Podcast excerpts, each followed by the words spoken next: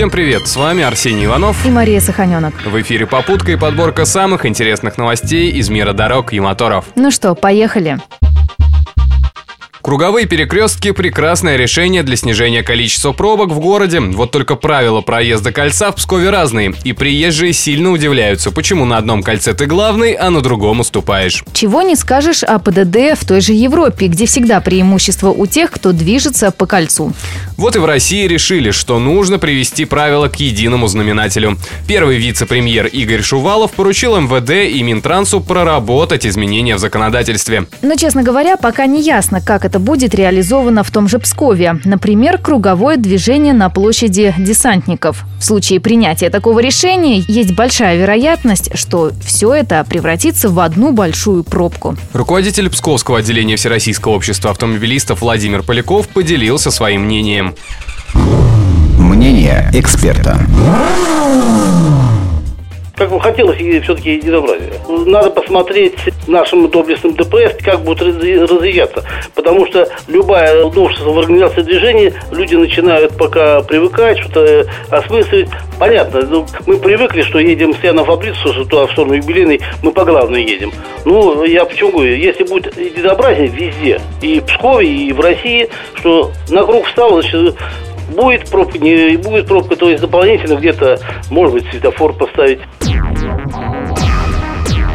Также в городах могут появиться зоны успокоенного движения, где пешеходы смогут переходить проезжую часть в любом месте, а машины должны ехать не быстрее 20 км в час. Но учитывая состояние псковских дорог, зоны успокоенного движения можно делать практически в любом месте. Экзамен по вождению в ГИБДД – очень волнительный момент, и не каждому удается выполнить все требования, чтобы получить заветные права. Еще бы, серьезный инспектор следит за твоим каждым движением.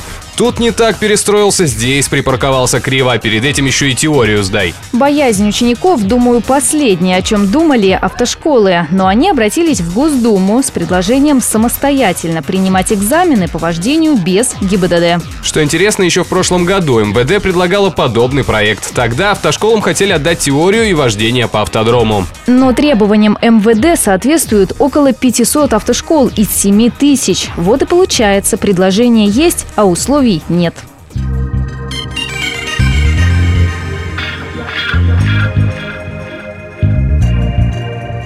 Очередное видео, а точнее целых два, появилось в сети. Дело происходило на трассе А-121, Сартовала. Дорога, которая, кстати, начинается от Петербургского КАДа.